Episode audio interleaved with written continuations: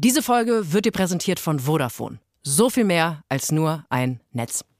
Ich wollte eigentlich einsteigen mit einem First World Problem, ehrlich gesagt. Und ich glaube, wir können das auch machen. Bitte. First World Problems. Here we go. First World Problems. Problems, Problems, Problems. Ich, Ich überlege immer noch, ob das der bessere Titel für unseren Podcast gewesen wäre. warum glaubst du zwischen. Äh, oh, Nee, ich habe auch ein paar der- First World Problems. Der Louis Vuitton-Becher, drauf. den ich geschenkt bekommen habe, der gefällt mir gar nicht so richtig. Mein Name ist Sophie Passmann, ich war mal links.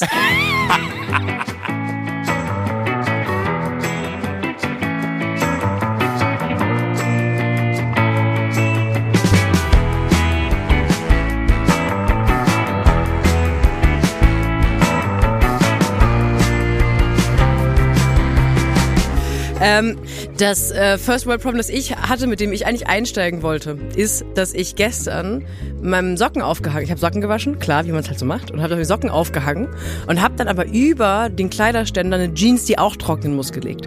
Weswegen die Socken nicht durchgetrocknet sind. Ich habe heute Morgen klamme Socken angezogen. Eieieiei. Und ich dachte, das ist mir passiert, wie soll Joko das toppen? Und du toppst es, indem du quasi in einer durchgefrorenen Jurte sitzt. Du sitzt auch so ganz süß, wie so ein Kind auf dem Ja, ich- Schulhof. das ich will ja jetzt hier nicht in dicker hat. Winterjacke sitzen und so. so. Das Witzige ist, ich habe gestern noch, also ich, ich werde hier wirklich, äh, die, die kümmern sich hier sehr, sehr äh, reizend um mich, als ich dann meinte, ah, übrigens, ich habe ein Thema. Äh, Ich müsste Dienstag einen Podcast aufnehmen in der Früh. Haben Sie da vielleicht Räume, die Sie mir da zur Verfügung stellen können? Dann haben die sich hier wirklich so bemüht äh, und sind mit mir das Hotel abgegangen und haben Räume gezeigt, wo man das machen konnte. Dann haben sie mir diese Jurte gezeigt und dann dachte ich mir so, ey, äh, das ist es. Was für ein cooler Ort und habe aber natürlich nicht bedacht, dass das hier sehr kalt sein könnte morgens. Moment, und, Moment. Äh, Du bist in der Jurte nicht aus Not, weil es keinen anderen Raum gibt, sondern weil du gedacht hast, ha, warum soll ich einen Konferenzraum nehmen? Ich Ja. gehe lieber in die Jurte, in der aber es sieht normalerweise doch viel geiler aus. Guck mal, ich habe die, ich hab die Kerzen hier angemacht, da sieht man jetzt im, im Podcast nicht. Ich bin ein bisschen, dachte, ich könnte auch noch ein Feuer machen, aber der Kamin ist nach äh, oben offen, da ist kein Rohr dran. Das würde bedeuten, ich, ich würde mich hier quasi selber äh, mit Kohlenmonoxid vergiften. Das wäre dann die letzte Folge. Wenn du willst, können wir das machen. Nein, ich, Ähm, ich würde noch ein paar Folgen ehrlich gesagt mit dir machen wollen.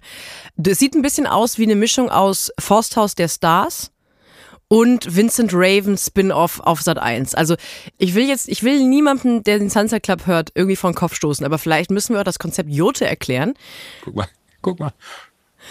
Okay, ADHS Winterscheid hat ein neues Hobby gefunden, nämlich Ja, er, aber ich find's so krass. Einfach nur zu zeigen, wie kalt es hier ist. ja, er Ich hauche meine Luft aus, haucht, extra ja. vor, vor, vor dem schwarzen Kamin, äh, der da im, im Eck steht, um zu zeigen, wie kalt die Luft ist. Naja, äh, wo, wo warst du? Ich, ADHS Winterscheid hat nicht zugehört. auch, eine, auch eine tolle Rubrik. Ja, eine Jote, was ist eine Jote eigentlich? Also es ist halt so ein Outdoor-Holzding, sieht halt aus wie ein Iglu aus Holz vielleicht, kann man das sagen? Oder ist es ja, kulturell äh, nicht es, angebracht? Es ist ja, also das ist eine mongolische Jote. Es gibt ja auch Joten in, äh, in Alaska und so. Die sind immer alle, glaube ich, so ein bisschen unterschiedlich von der Art und Weise, wie sie zusammengebaut sind. Wenn man so möchte, ist das, ich erkläre es jetzt mal ganz simpel auf Deutsch, ein, äh, ein Jägerzaun, wie man ihn hier im Hintergrund sieht. Den kann man auch. Deutsch. Warum? Äh, Bist du im Spanischen normalerweise bewanderter, Äh, was nee, Joten weil, weil ich das jetzt als Jägerzaun, wahrscheinlich gibt es einen Fachterminus im Kontext Jurte für, für dieses Gitter im Hintergrund. Jurt. Äh, aber hier ist so ein, ein äh, 1,60 Meter hoher Jägerzaun, der so im, im, im Rund aufgestellt ist und darüber gehen so Streben nach oben und diese ganze Jurte ist bedeckt mit äh, ja, ir- irgend so einer dicken, was ist denn das hier? Das ist irgend so so eine Art Wolle. Und von außen ist da eine, eine, eine, eine dicke äh, Folie drüber und damit äh, überleben die in Mongolei Sommer wie Winter. Und die haben äh, eine Jurte hier vor, vor dem Ort, wo ich bin, stehen und äh, das ist eine Bar und das ist ein total heimeliger, wahnsinnig gemütlicher, weil du komplett ausgeschnitten von der Außenwelt äh, bist, äh, Ort und äh, hier drin vergisst du Zeit und Raum. Und äh, das ist ein Traum. Hier Ja. drin kann man viel trinken. Hier lässt sich's gut im Sofa versinken. Das war die neue Single von Shindy. Ist das eine Textzeile von Shindy? Oh Gott. Das wär- Äh, wenn, ja, genau. Wenn ich Shindy das nächste Mal in, in unserem Stammcafé treffe, äh, sagt er wahrscheinlich, ich möchte nicht, dass du solche Zeilen rappst. Du hast Rapverbot, du hast in Rapverbot in ganz München, München. Rapverbot.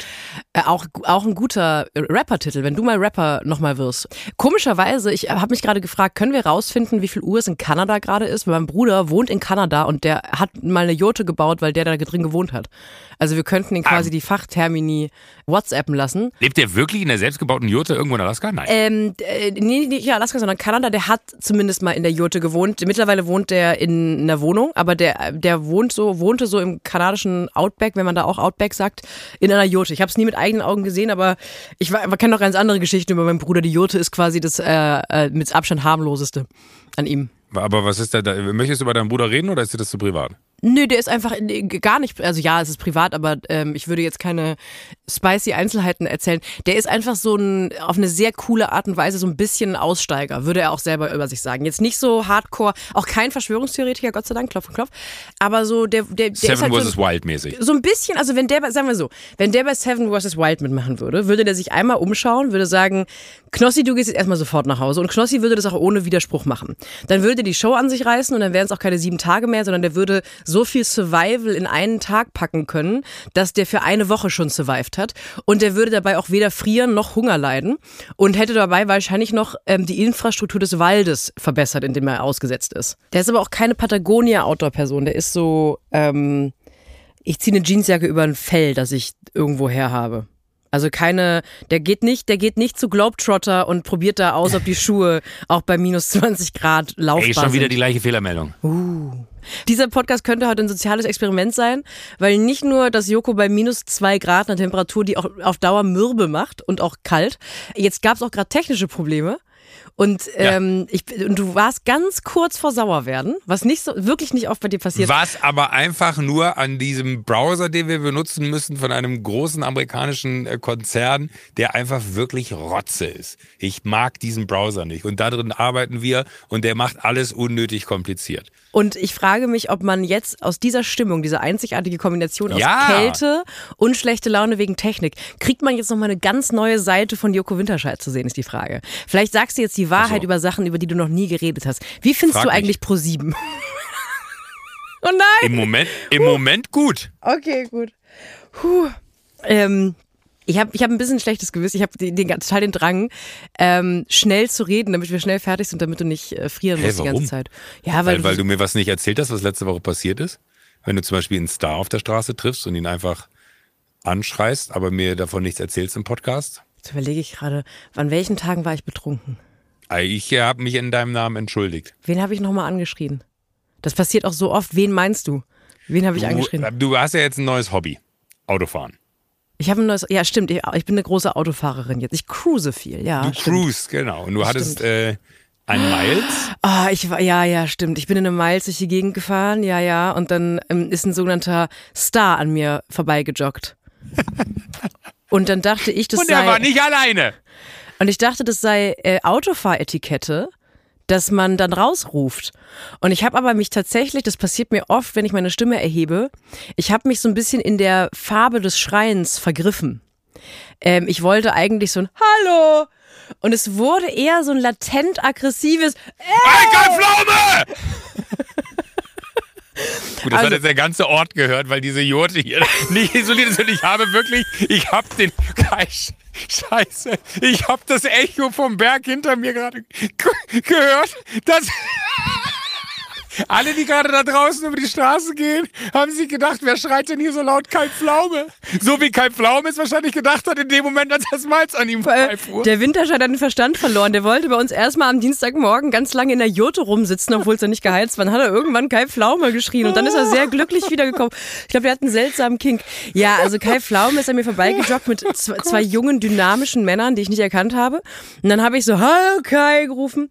Und der konnte mich natürlich nicht erkennen, weil ich war ja schon vorbeigesaust in, meinem, in meiner, in meiner Ja. kleinen Knutschkugel.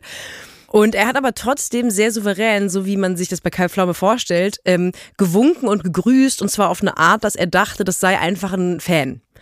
Und ähm, das fand ich sehr sympathisch, dass man ihm angemerkt hat, er findet es nicht irgendwie beklemmend, dass Leute, die ihn aus dem Fernsehen kennen, einfach auf der Straße anschreien und sagen Hallo Kai. Er hat so Hallo.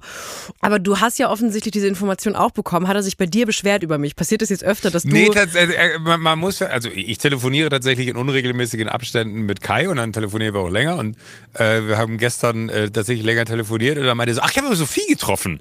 Und dann habe ich gesagt so, wirklich, hat sie gar nicht erzählt. Dann meinte er, ja, habe ich auch gehört, weil sie erzählte so von ihren Autofahrgeschichten, weil er ist ja regelmäßiger Hörer dieses Podcasts und dann meinte er so, und ich hatte nur darauf gewartet, dass das die Geschichte gleich auch gibt, die äh, uns beiden widerfahren ist, aber sie kam nicht. Und dann meinte er so, und getroffen ist auch nicht das richtige Wort, weil sie hat einfach aus dem Auto meinen Namen geschrien.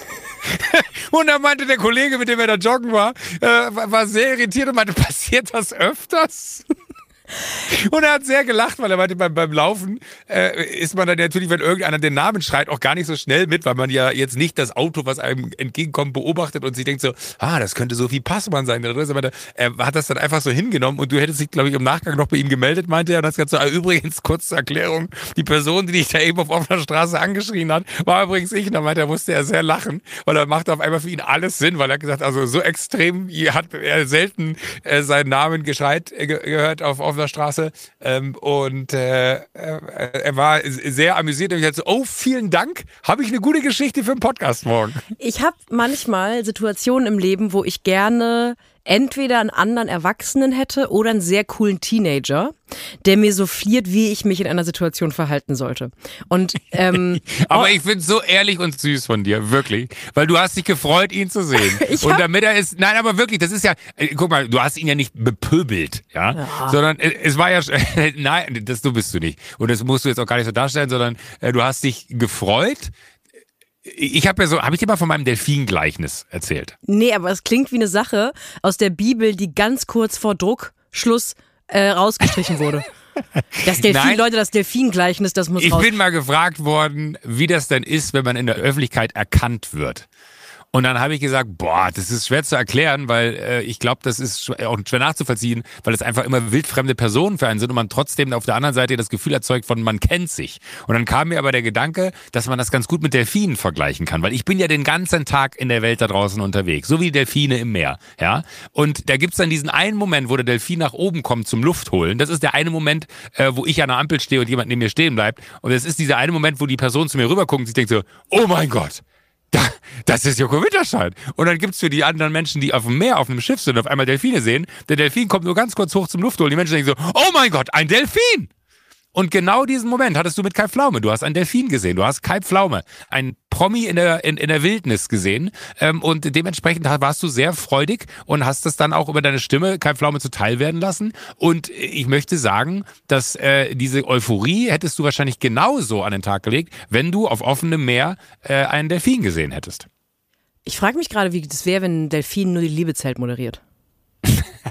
Ich finde es gut, dass in dem Delfin-Gleichnis du auch klar machst, dass du nichts mit Menschen zu tun hast und auf, auch auf einer anderen Sphäre lebst als Menschen. Sorry, ich bin ja, ich bin Philosoph. Are you though? Das ist, das ist eher, eher das, das, ist, das lässt viel Interpretationsspielräume frei. Warum hat er einen Delfin gewählt? Was will der Delfin uns sagen? Was will der Delfin in der Geschichte uns sagen? Ich, ähm, ich glaube, dass wenn ich einen coolen Teenager dabei gehabt hätte, dass der mir so fliert hätte, wink einfach. Oder ich glaube, ein cooler Teenager hätte an der Ampel einfach ein, so ein heimliches kleines Foto gemacht, sehr stark reingezoomt, damit es nicht creepy ist, so als wäre man Paparazzo. Und hätte das dann nachträglich einfach auf Instagram geschickt. Aber ich habe gemerkt, ich habe mich in dem Moment für die äh, uncoolste Variante von allem entschieden. Und ich habe gestern schon eine, wieder eine Situation gehabt, wo ich auch gedacht habe, ich fühle mich manchmal noch gar nicht erwachsen genug, um jede Situation, die mir so in meinem Erwachsenenleben entgegenkommt, ohne fremde Begleitung zu machen. Entweder von einem anderen Teenager oder von einem Erwachsenen. Weil ich war gestern um das Thema Auto ähm, nochmal. Du bist schon wieder am Hauchen. ich will wissen, ob es immer noch so kalt ist oder ob ich mich einfach nicht mehr fühle. Stefan, du kippst einfach um währenddessen. Soll ich einfach weiterreden, wenn die Sanitäter ja, reinkommen? lass nicht über mich reden, lass über dich reden, dann kann ich einfach zuhören. Ich habe Angst, dass meine Lippen zusammenfrieren. Ich, hab, ich bin ja, wie du weißt, äh, bin ich ja gerade dabei zu überlegen, ähm, wie, wie wird dieses Autofahrthema in meinem Leben weiter eine Rolle spielen. Will man vielleicht ja. sich mal ein Auto leihen? Will man mal, ja. was für ein Auto will man sich überhaupt leihen? Ja. Und deswegen bin ich gestern in ein Autohaus nochmal gegangen und habe mir dann ein Auto ausgeliehen für einen Tag. Und äh, ich habe das wirklich noch nie in meinem Leben ansatzweise sowas gemacht. Das ist einfach für mich eine völlig fremde Welt. Das ist so eine Sache, die ich gerade als Erwachsene zum aller, allerersten Mal mache.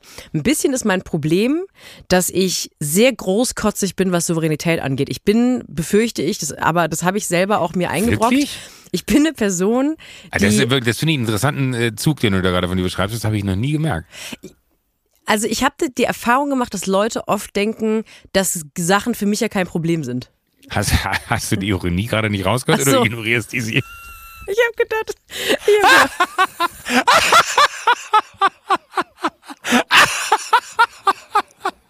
da, sehr gut. Das finde ich, das ist wirklich genau die perfekte Situation, die da gerade eingetreten ist für die Beschreibung dessen, was du gerade sagen willst.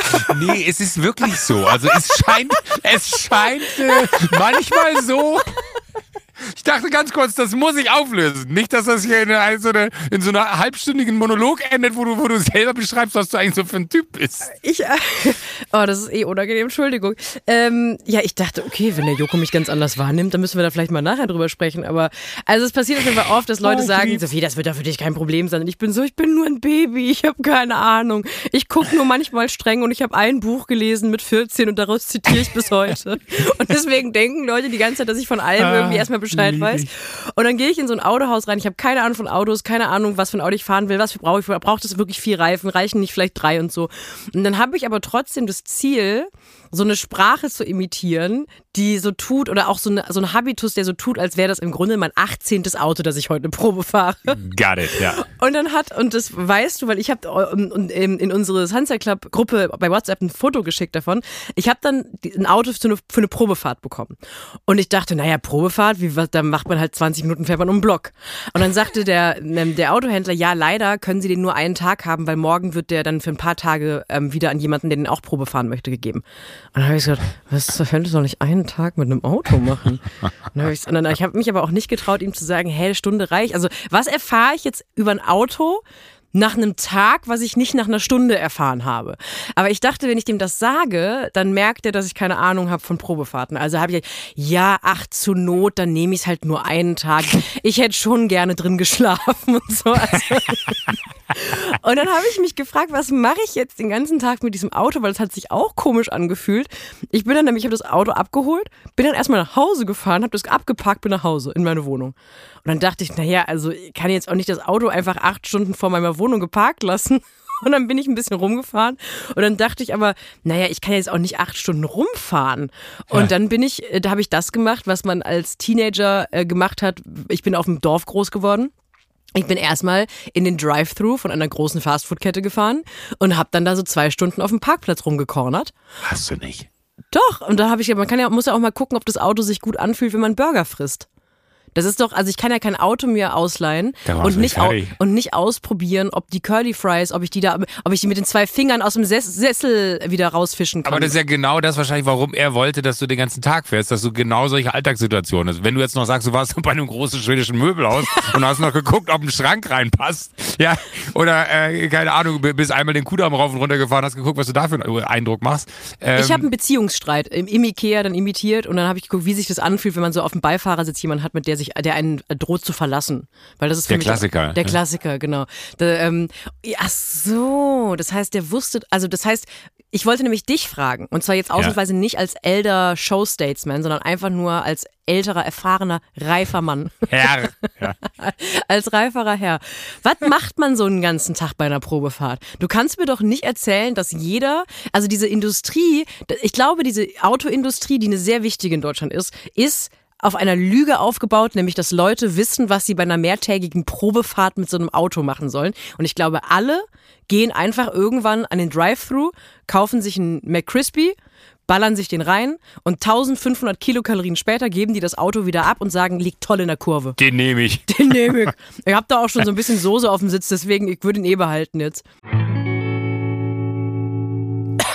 Werbung. Erinnerst du dich noch, Joko, an die Jeans, die ich mir irgendwie vor letztes Jahr mal gekauft habe, die so eng war, als ich im Laden anprobiert habe, dass ich die kaum zubekommen habe und nicht sitzen konnte. Ja. Und ein paar Wochen später saß die wie angegossen. Weil bei Jeans ist es so, dass die einfach, die sitzen ja so nah an der Haut und dann kann man da mit seinem Po, wenn man hm. sich bewegt, dann kann man da so eine Form reinmachen. Und genau weil das so ist, weil die Jeans so nah am Körper ist und die so quasi eine Einheit bilden, ist unserem heutigen Werbepartner wichtig, dass keine schädlichen Chemikalien in die Haut kommen, wenn man diese Jeans anhat. Und deswegen stellen sie Jeans Jeans mit verantwortungsvollen Methoden her. Es geht um Armed Angels, ein Kölner Modelabel, dessen Mission es ist, Produkte herzustellen, die Menschen lieben und die am wenigsten schädlich für den Planeten sind. Das müsste dir doch, Jürko. Das, da, da, da geht mir das Herz auf und dafür haben die tatsächlich ein Label gegründet. Dafür gibt es nämlich das Label, bei denen die Detox Denim.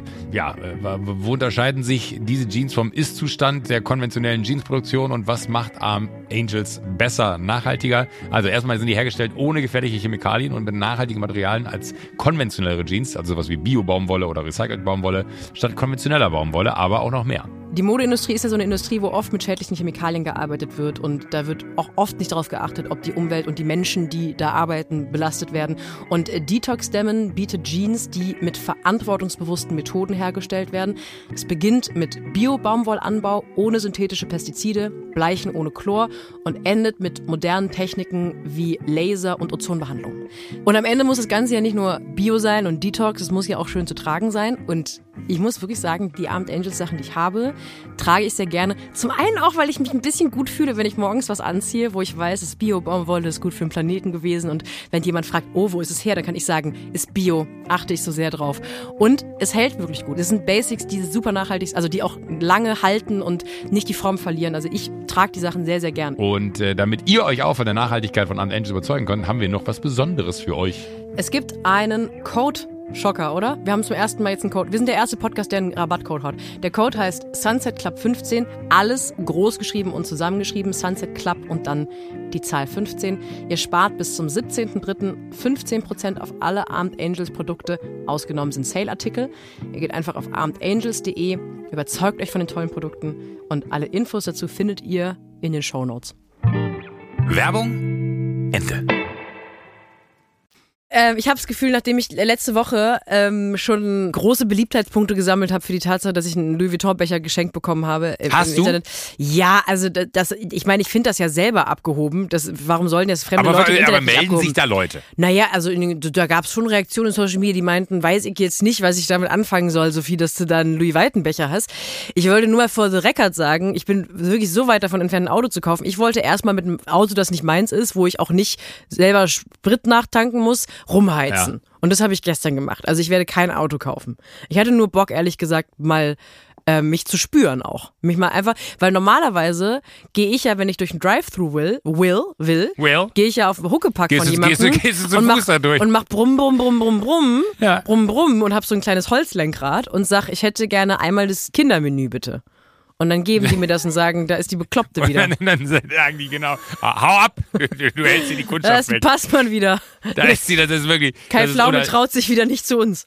uner- uner- unerträglich, wie die, wie die hier immer aufschlägt und dann um, um Essen bettelt. Wie ist denn eigentlich außer unabhängig von der Jurt, in der du sitzen musst? Bei der, wie ist eigentlich das Temperaturlevel? Kannst du überlebst du noch? Äh, ja, ich, ich habe gerade tatsächlich äh, kurz aufs Telefon geguckt, weil ich hatte mir zwei, drei Sachen aufgeschrieben, über die wir reden wollten. Aber äh, gerade sind es draußen minus drei.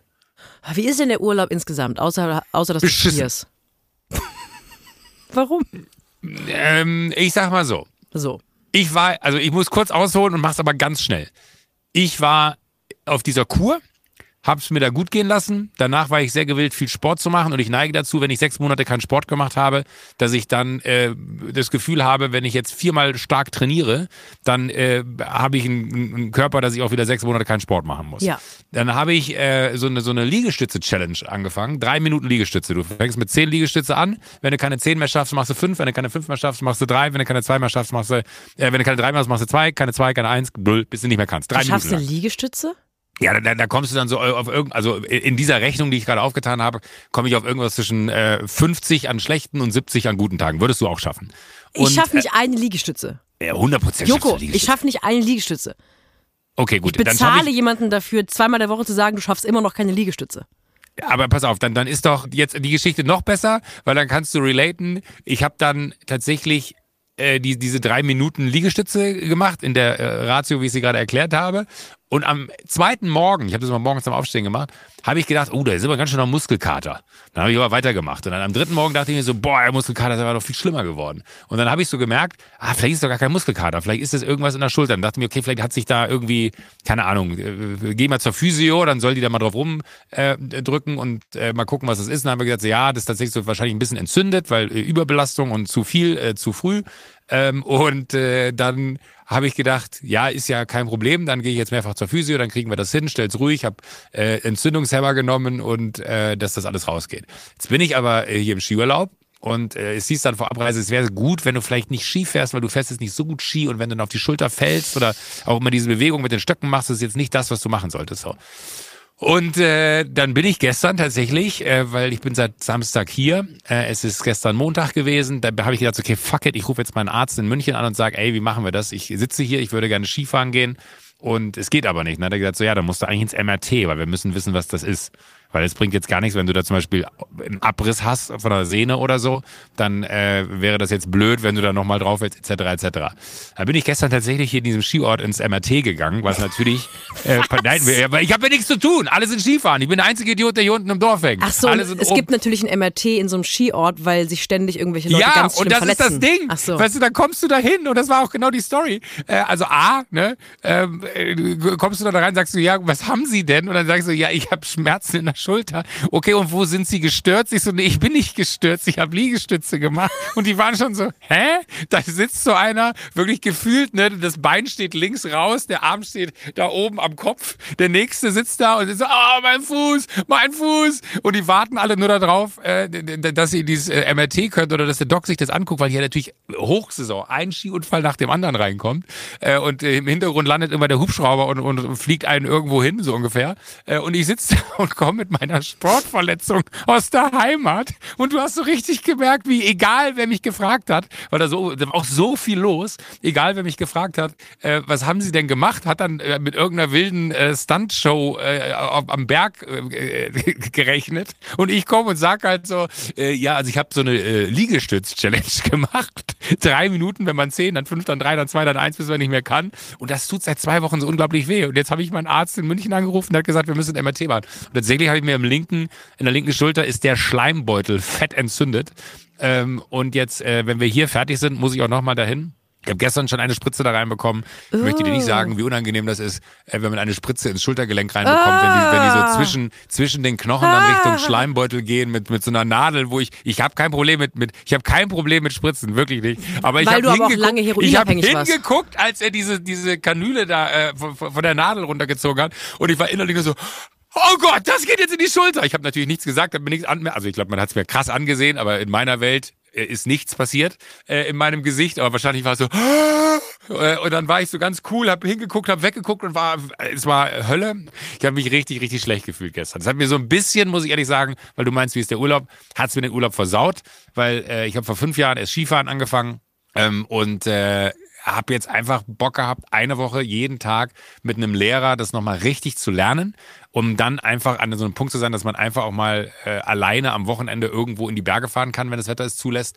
Äh, wir sind hier sehr hoch, das heißt, hier ist alles äh, wirklich wunder wunderschön und weiß und äh, es ist hat dort Nacht auch geschneit und es ist äh, wirklich ein Traum, wo wir hier sind, aber äh, ich habe nichts davon.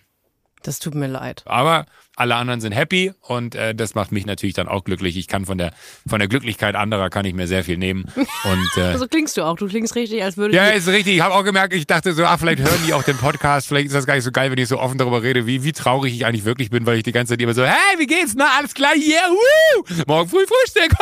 Ihr fahrt dann zum Berg und dann gehe ich euch nachmittags um 12 treffen. Und zwar auf der Hütte. So bin ich hier. Und äh, wenn ich ehrlich bin, bin ich ganz schön traurig. Du zeigst uns das wahre Gesicht.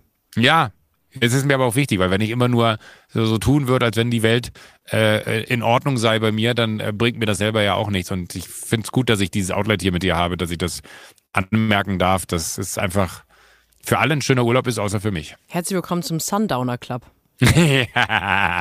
Ich hätte übrigens an deiner Stelle gelogen. Auf jeden Fall, 100 Prozent. Wenn ich zum Arzt gehe und ich merke, dass der Arzt äh, signalisiert, dass er nicht schlimm genug findet, was ich da habe. Weil ich gehe auch, also ich gehe nicht, ich bin nicht so super hypochondrisch, aber wenn ich mir einrede, dass ich irgendwie ähm, Gelenkskrebs habe, dann habe ich Gelenkskrebs. Dann muss da jetzt Ja. auf jeden Fall reingeguckt werden.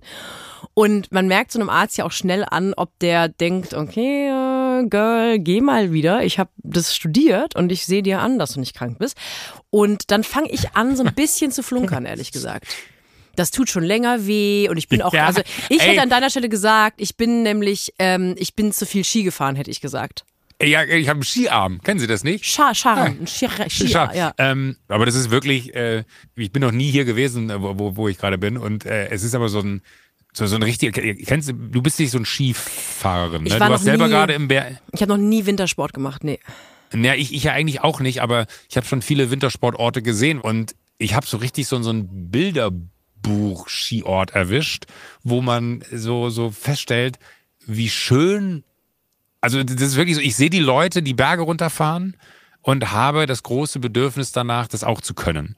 Und das macht mich so wahnsinnig, dass ich das jetzt nicht bedienen kann, dieses Bedürfnis. Das ist wirklich, ich habe richtig FOMO davor, dass wann immer da irgendwie Bilder in, in die Gruppe reingeschickt werden, wie, wie toll gerade der Pass ist und dass sie jetzt gerade nochmal darüber in das andere äh, Tal gefahren sind und auch der Ausblick ist so toll und es sieht wirklich alles wahnsinnig aus, ja. Inklusive äh, abends Skitouren gehen, äh, mit Stirnlampe und dann irgendwie wieder runterfahren äh, in, in absoluter Eiseskälte. Niemand ist auf der Piste, einfach nur mit Licht. Äh, hier wird auch nicht beschneit. Das ist mir in dem Kontext ganz wichtig. Aber ich hatte so Bock, sowas Naturmäßiges zu machen. Ne? Die haben mir dann erzählt, ja, ey, und wenn du dann eine Skitour abends gehst, also das ist dann, hast du, da hast du deine Ski an, ne? Und dann gehst du aber mit den Skiern den Berg hoch. Das heißt, du hast hinten, kannst du die, ähm, also Fälle darunter, äh, dass du nicht runterrutscht, also keine echten Fälle, sondern so, so Fälle, dass die Ski halten. Und dann gehst du quasi wie Skilanglauf, aber den Berg hoch mit deinen Skiern, erkläre ich jetzt mal so als Laie. Bitte alle Profis da draußen äh, weghören, wenn euer äh, Skiherz gerade schmerzt. Ja, unser ähm, langjähriger Hörer Felix Neureuter wird mit Sicherheit. Ja, ja, äh, und, und Felix äh, ist so jemand, der hat gesagt, ich fahre ganz gut Ski. Da brauchst du jetzt mal eine Woche einen Skilehrer und dann ist das äh, wirklich Ach so, ich dachte, er hat über sich nee, selber. Nee, der hat über mich gesagt, ich gut Ski. Ähm, und äh, diese Vorstellung haben die dann gesagt, wenn du abends mit einer Stirnlampe den Berg hochgehst, in Finsterheit, wo keiner mehr da hochgeht, und dann ist es zum Beispiel eine sternklare Nacht und Vollmond, dann ist es aufgrund des Schnees um dich herum fast taghell. Und dann fährst du ganz alleine in absoluter Stille diesen Hügel runter. Und ich schwöre dir, dieses einfach nur das zu hören hat so viel mit mir gemacht, dass das mein größter Wunsch war, dass ich das dieses Jahr erleben kann. Und dafür wollte ich jetzt diese Woche hier wirklich hart an meinen Skills arbeiten, dass ich das hinbekomme. Und äh, ich betone es abermals und wiederhole mich vielleicht, aber das macht mich traurig, dass ich das nicht kann. Das tut mir so leid, dass ich nicht mal einen doofen Witz drüber machen will, dass ich es. Äh das ist lieb. Aber ich habe was sehr Geiles herausgefunden. Ich möchte einen Lifehack verraten. Ja, bitte. Kann ich eine Lifehack-Rubrik haben? Ich glaube, wir haben keine Live. Ähm, warte, ich singe eine. Joko. Nee, warte. Äh, Joachims Lifehacks. Lifehacks mit Joachim Winterscheid. Gut. Da macht der Chris, der bastelt da was schön. Der, der strahlt schon über das ganze Gesicht. Das ist für den, der hat gerade wirklich, der vergräbt sein Gesicht in den Händen, weil er denkt, das ist die größte Scheiße, die ich je gehört habe. Und dann darf der, dann darf der da gleich noch so ein paar äh, Swooshes drunter bauen, zack, fertig. Aber, aber, so schwer ist das aber, doch nicht. Wir können natürlich auch aufrufen, dass Leute uns äh, Jokos Lifehacks Jingle einschicken und wir spielen den besten. Oh, meinst du, meinst du, unsere Sunset Club HörerInnen sind Die geilen Pfeile? auditiv so talentiert, dass sie einen Jingle bauen können? Also, das Aber finde ich sehr hallo. gut. Dann müssen wir denen aber auch jetzt ein, zwei äh, Rohversionen geben, damit die aus verschiedenen Sachen was schöpfen können. Also, Okay. müssen, also, Lifehacks mit Joachim Winterscheid. Lifehacks! Mit Joachim Winterscheid. Lifehacks, Lifehacks, Lifehacks. Lifehacks mit Joko bei 1 Live. Gut, also ich, ich habe einen Lifehack. Okay. Freunde äh, von, von äh, mir, die dabei sind, ähm, äh, kennst du das Thema, wenn, wenn man so, so äh, bluetooth Freunde, kopfhörer nee. Nein, wenn man Bluetooth-Kopfhörer irgendwo rumliegen sieht und man sich dann unsicher ist, sind das meine oder sind das die von jemand anderem, weil die ja immer in so Döschen, Boxen, egal welcher Hersteller sind und man ist sich dann immer unsicher, wenn viele die gleichen haben, sind das meine oder sind die von jemand anders, wenn, wenn die nicht irgendwie markiert sind, ja? Kennst du das? Ja, also ich, ja, ja, ja. Ich, Also ich wollte gerade einen Samsung, ich würdest- wollte gerade einen Geh. Samsung-Witz machen, Entschuldigung. Äh, äh, Kannst du gerne machen. Solange ich nicht drüber lachen kann, ist, ist ja alles gut. Aber äh, das kennt man ja dann, dann, wenn man in einem Büro ist, dann liegen da die Dinger, man fragt sich so, sind das meine oder nicht? Und manchmal äh, ist es ja nicht so, dass man das sofort erkennt, weil dann nicht jeder sich die Mühe macht, diesen Dingern auch einen Namen zu geben. Man kann diese ganzen äh, Kopfhörer da äh, ja äh, auch benennen. Und äh, eine Freundin von mir, die äh, hier ist, hat, hat sich die äh, Kopfhörer, die da lagen, genommen, weil sie dachte, es sind ihre. Und äh, hat sich die dann äh, quasi in die Ohren gemacht und dann hat das Telefon angezeigt. Voila, wenn du die Dinger findest, ruf mich an. Und dann stand da die Handynummer. Und das waren einfach, die, die hat die Kopfhörer benannt mit, wenn du die Dinger hier findest, ruf mich an mit seiner Handynummer, falls er sie irgendwo liegen lässt. Weil ich kenne so viele Menschen, die diese Dinger verloren haben und sie nicht zum Besitzer zurückgeführt werden konnten. Aus dem einfachen Grund, weil man nicht wusste, wie kann man die Person dann überhaupt erreichen, von dem diese AirPods sind. Oh, Jetzt habe ich gesagt. Ähm, äh, aber, aber die AirPods kann man halt oder sämtliche anderen kannst du halt einfach dann benennen mit deiner Handynummer und Finderlohn und dann wird die Person sich schon vielleicht melden. Fand ich ein mega Lifehack, habe ich eine Menge gelernt. Besteht aber nicht das Risiko, dass wenn man einfach angenommen ist im Flugzeug und man macht die an, werden die dann nicht auch noch anderen Handybesitzern automatisch angezeigt? Also kann man, hat man nicht das Risiko, dass andere Leute dann einfach auch die Handynummer haben von einem? Ja, das stimmt. Weil das will ich ja sehen, wie du dann mal schön in der Senatoren-Lounge von der Lufthansa sitzt Moment, und dann, und Moment, dann deine Samsung-Kopfhörer. Die, die, die Rubrik hat einen neuen Namen. Lifehacks, die nicht für Joko Winterscheid gelten, weil er zu prominent ist. Immer wenn ich denke, du kannst diesen ich mache mich selber unsympathisch Witz nicht weiter ausreizen, findest du noch so eine findest du noch so einen Keller unterm Keller und da sagst du, da gehe ich jetzt rein, Leute. Da gehe ich jetzt rein. Und das erstaunliche ist, dass es nicht die Leute scheinen dir das nicht übel zu nehmen. Weil jeder, jeder weiß, das ist mir scheißegal. Das Klaas hat meine Handynummer im Internet gepostet und ich musste mir, äh, ich habe mein, mein Telefon ging nicht mehr an. Also da kamen so viele Anrufe parallel rein, dass mein Telefon einfach kollabiert ist. Also ich, ich bin wirklich zu dem Hersteller damals, ist mir scheiße, ich bin damals zu Apple gegangen, habe gesagt, Entschuldigung, da kamen so gefühlt tausend Anrufe gleichzeitig oder vielleicht auch zehntausend rein. Ich komme nicht mehr von diesem Screen weg und die waren wirklich so, ah, okay. Das haben wir noch nie gehabt. Und dann haben sie versucht, das irgendwie wieder zu resetten. Es hat nicht funktioniert. Ich habe mir am Ende habe ich mir ein neues Telefon äh, holen müssen, weil Klaas es witzig fand, meine Handynummer auf Twitter zu posten. Ich habe ich habe mal, ähm, Herbert Grönemeyer hat vor Jahren mal, ich glaube, da war so, weiß ich nicht, 25 Jahre Bochum, irgendein Jubiläum hat er gefeiert. Und da durfte der ähm, einmal für eine Woche Chefredakteur sein beim altehrwürdigen Zeitmagazin, das immer in der Zeit jede Woche donnerstags drin liegt. Und da sind normalerweise so Uhrenanzeigen und lustige Kolumnen und Rezepte und so. Und dann hat Herbert Grönemeyer eine Woche das Zeitmagazin machen dürfen und hat sich ausgesucht, worum es in dem Magazin geht. Und dann hat er gesagt, ich möchte über Mut sprechen. Und hat dann prominente Leute gefragt, was ist für dich Mut? Und hat mich auch gefragt, das war für mich eine Riesenehre, weil ich bin ein riesiger Herbert Grönemeyer-Fan. Unfassbar. Ähm, und ich habe ich hab sogar mal seine irgendeine Albumpremiere von ihm moderiert und habe ihn dann auf einem Mega. mit einem Floh, auf einem Flohmarkt später wieder getroffen, ein paar ein zwei Jahre später. Hat mich hat sich nicht an mich erinnert. Da war ich war so ich war mich so geschämt vor den Leuten vor, äh, um mich rum, weil ich so meinte, da ist Herbert, ich gehe mal kurz Hallo sagen. Wer, wer, wer ist die fremde rothaarige Frau? Sie haben ihn in Ruhe lassen. Und ich habe da auf jeden Fall mitgemacht. Ich sollte die Frage beantworten, was ist Mut? Und dann dachte ich, hätte es doch mega, wenn ich einfach als Antwort auf was ist Mut meine Handynummer veröffentliche. Und habe ich einfach meine Handynummer abgedruckt im Zeitmagazin. Nicht, ein, nicht ein einziger Anruf. Ich warte bis heute. Ich warte bis Hör heute. auf. Ich warte bis heute. Ist das immer noch deine Handynummer? Ja. Ich warte Geile bis Pfeile, go!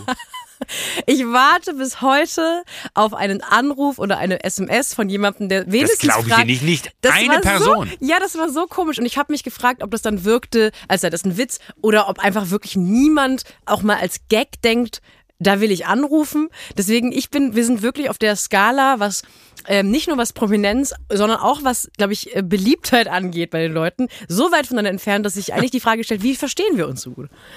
Also bei dir Das- geht das Handy nicht mehr aus und bei mir ähm, mache ich es immer wieder an und aus, weil ich denke, vielleicht ist der Empfang gerade schlecht, weil die ganzen Leute müssen doch jetzt anrufen, die unbedingt mit mir sprechen wollen. Immer wieder, genau. Immer wieder Flugmodus rein, Flugmodus raus. Irgendwas. steht- Und dann so zu Hause, Mama, kannst du mal anrufen? Und dann geht's so, ja, geil, ja, jetzt hast du natürlich den einen Anrufer, der durchkommen könnte, den blockierst du mir jetzt, ich muss auflegen. Und, und Mama sagt, was war nochmal deine Nummer? Ich hab, ich, was war nochmal deine Nummer? Ja, steht im Zeitmagazin, Mama. Ich habe jetzt mal einen Lifehack für dich, wenn du den auch hören möchtest. Ja, du weißt, ich bin Lifehack Winterscheid. Äh, let's go. Ich äh, als neue Autofahrerin habe einen Weg gefunden, mir die Parkplatzsuche, die Zeit, die man damit verschwendet, in Berlin einen Parkplatz zu suchen, damit verkürzt, dass ich immer, sobald ich anfange, nach einem Parkplatz zu suchen, anfange, ein Hörbuch zu hören. Weil ich dann das Gefühl habe, je länger ich brauche, um einen Parkplatz zu finden, desto mehr habe ich von einem Hörbuch gehört, das ich sonst andernfalls vielleicht nicht weitergehört hätte. Und da kommt unser Werbepartner diese Woche ins Spiel. Bookbeat ist eine App, bei der ihr über 800.000 Hörbücher und E-Books auf eurem Smartphone und Tablet hören und lesen könnt. Da gibt's eine große Auswahl, zum Beispiel Thriller von Simon Beckett, Romance-Titel von Colin Hoover. Äh, Es gibt auch Exklusivtitel und BookTalk Highlights. Ich höre im Moment von Nele Polacek, einer äh, ganz tollen Autorin. Ihren ersten Roman, Kleine Probleme, ist letztes Jahr rausgekommen, wurde ungefähr von jedem Menschen, der in Deutschland über Bücher spricht, wirklich als eines der tollsten Bücher des Jahres erklärt. Toller Roman, der eigentlich vom Scheitern und Sachen nicht zu Ende bringen handelt. Und ähm, das höre ich, wenn ich einparke.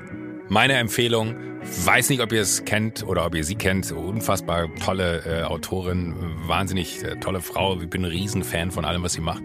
Äh, Sophie Passmann, Pick Me Girls, ist äh, eine klare, also wenn ihr Bookbeat noch nicht habt, alleine dafür lohnt es sich, sich Bookbeat zu holen. Und äh, dieses Buch ist ein Genuss, nicht nur in der optischen Darbietung des Covers digitaler Natur, weil es wirklich Design on Point ist, sondern auch inhaltlich. Ich möchte gar nicht ich will nicht spoilern, ja, aber ich sag mal so, in einem Rutsch kann man das Ding durchhören. Ich bin Angeber-Arschloch, das Hörbücher sehr schnell hört, weil ich aber auch sehr schnell lese und sehr schnell spreche. Man kann bei Bookbeat die Lesegeschwindigkeit also flexibel anpassen, falls es mal schneller gehen soll. Es gibt auch einen Schlaftimer. Das heißt, wenn man noch mal so 20, 30 Minuten vorm Einschlafen was hören möchte, kann man das genauso machen. Was auch vorm Einschlafen immer witzig ist bei, bei Bookbeat, wenn man es auf 0,5 stellt. Ja. Dann hat er Apple gegründet. Als neue Kundin könnt ihr Bookbeat jetzt 60 Tage lang kostenlos testen. Das ist extra für die HörerInnen vom Sunset Club. Und ihr erhaltet Zugang zu den über 800.000 Büchern. Ihr gebt dafür entweder den Code SUNSET bei der Anmeldung ein oder ihr meldet euch direkt auf bookbeat.de slash sunset an. Alle Infos dazu findet ihr auch nochmal in den Show Notes. Das Ende der Werbung. Weiter geht's. Äh, wir haben ein Riesenthema, ich, das, das müssen wir, das können wir nicht ignorieren, glaube ich, weil A, Ja, ja, ich habe auch noch ein ist es Thema. das größte sportliche Ereignis gewesen, was passiert ist und B, ähm, bin ich mir ziemlich sicher, hast du alles konsumiert, was Taylor Swift angeht. War der Super Bowl? Habe ich gar nicht mitbekommen. Da war, da habe ich gar nicht, habe ich, da habe ich gar nicht drauf geguckt. Aber ist, ist das was, worüber wir reden können oder sagst du, let's, äh, Na, let's da drüber rollen, ist egal, machen wir was anderes. also ich bin ja dankbar, wenn du mal freiwillig mit mir über ein Taylor Swift-Thema reden möchtest. Für mich ist der Super Bowl ein Taylor Swift-Thema. Ähm, ich glaube, da wurde auch ein Sport gemacht. Aber so absurd, warum? Was? Warum das ein Taylor Swift-Thema für mich ist? Ja, weil, weil alle regen sich ja so krass darüber auf, dass das so, so, so. so ein Taylor Swift-Ding geworden ist. Aber ich, ich, ich denke mir halt so, ey Leute, sorry, aber es ist eine Medienveranstaltung, wo wiederum es ja komplett in den Händen derer liegt, die das Ding stattfinden lassen. Machen wir das zu einem Taylor Swift äh, Super Bowl oder machen wir es nicht zu einem Taylor Swift Super Bowl? Und die tun ja fast so, als wenn der Sport nicht interessant genug sei, dass man da so einen riesen Bohai noch nebenbei äh, drumherum bauen muss um Taylor Swift, dass das jetzt dank Taylor Swift erst erfolgreich. Ich, ich verstehe es nicht. Also ich verstehe die nicht, die sich aufregen, weil äh, ganz ehrlich, wenn da irgendwie 20 andere äh, Celebrities gezeigt werden, regt sich auch keiner darüber auf. Und ich verstehe auch die nicht, die da in der Verantwortung sind, dass sie dann am Ende des Tages sich äh, auf so ein, ja, da ist einer, einer der größten Stars der Liga, der mit einem der größten Stars der Welt zusammen ist. Ähm, und äh, dass die dann sagen, oh, das, das können wir jetzt aber hier mal Vollgas ausschlachten. Ja, also mich interessiert es einfach nur nicht, weil mich hat selbst die Halftime-Show nie, nie so wirklich interessiert. Also das Einzige, weswegen ich es verfolgt habe, war wirklich, weil ich es interessant finde, die wenigen Anlässe zu verfolgen, wo Taylor Swift mal wirklich privat auftaucht. Das ist schon irgendwie als Fan cool zu sehen. Ähm, ich verstehe das auch nicht, zumal ich auch gar nicht glaube, dass es so ist. Also ich glaube, sie wird gar nicht oft gezeigt, sie wird gar nicht oft eingespielt, aber es reicht, damit die Leute sagen, sie hat die Liga kaputt gemacht. Also ich habe ein Video gesehen, wie sie das letzte Spiel vorm Super Bowl, als dann die, ähm, die, die Chiefs gewonnen hatten, ist sie aufs Feld und dann haben wirklich Leute sie angeschrien von der Seitenlinie, die meinten, du hast den Sport kaputt gemacht oder you destroyed football. Und sie Was ist gesagt- los mit den Leuten? Sie hat gesagt, I didn't do anything, was ich ganz, ganz lustig fand. Ähm, ich, also mich beschäftigt das ehrlich gesagt auch. Und zwar, es gibt, finde ich, so eine Pendelregel in der Popkultur. Und immer wenn das Pendel in die eine Richtung sehr, sehr intensiv ausschlägt, kann man sich leider sicher sein, dass es in die, dann danach in die andere Richtung genauso ausschlägt. Und Taylor Swift hatte einfach in den letzten neun Monaten so viel positive, liebevolle Presse wie noch nie und auch, glaube ich, wie kaum ein anderer Popstar überhaupt. Also erst diese Tour, die Welttour, Tournee, unendlich viele Alben quasi jedes Jahr angekündigt, ob es jetzt Re-Recordings sind oder neue. Er hat jetzt irgendwie Geschichte gemacht mit ihrem vierten Grammy für Album of the Year. Dann hat sie diese Beziehung zu einem Mann, den man ja selbst, ich glaube, das Problem ist, dass das musste so viel positive Presse bekommen, weil das konnten ja nicht mal konservative Scheiße finden. Das ist ja, also normalerweise hat man bei solchen Popstars ja ähm, Demokraten, die das dann irgendwie kultig und cool finden und man hat so konservative Republikaner, die sagen, ähm, das ist eine problematische Künstlerin, die ist irgendwie gegen Jesus, gegen alles und Taylor Swift ist eine weiße, blonde, hübsche Frau, die öffentlich sagt, sie glaubt an Gott, die jetzt mit dem Quarter, äh, mit dem, mit einem, nicht ein Quarter, mit einem Tight End liiert ist der äh, beide sind irgendwie höflich und respektvoll und man kann, glaube ich, selbst wenn man ultrakonservativ ist, nichts gegen diese Beziehung sagen so richtig. Mhm. Deswegen glaube ich, hat Trump ja auch so große Angst, dass Taylor Swift irgendwie sich in den Wahlkampf einmischt, weil sie ja offensichtlich sehr klar Demokratin ist. Und ähm, das heißt, man musste den, das alles erstmal okay finden, man konnte nichts daran hassen. Und das heißt, sie hatte, sie war so beliebt eine Zeit lang, dass meiner Erfahrung nach das passiert, was immer passiert, wenn jemand zu beliebt ist. Auf einmal suchen Leute Gründe, sie scheiße finden zu können. Weil ich das, ich finde es sehr erstaunlich. Ganz viele Leute scheinen individuell für sich zu denken, sie finden jetzt gerade als erste und einzige einen Blick auf eine Sache, die noch nie jemand vor ihnen hatte.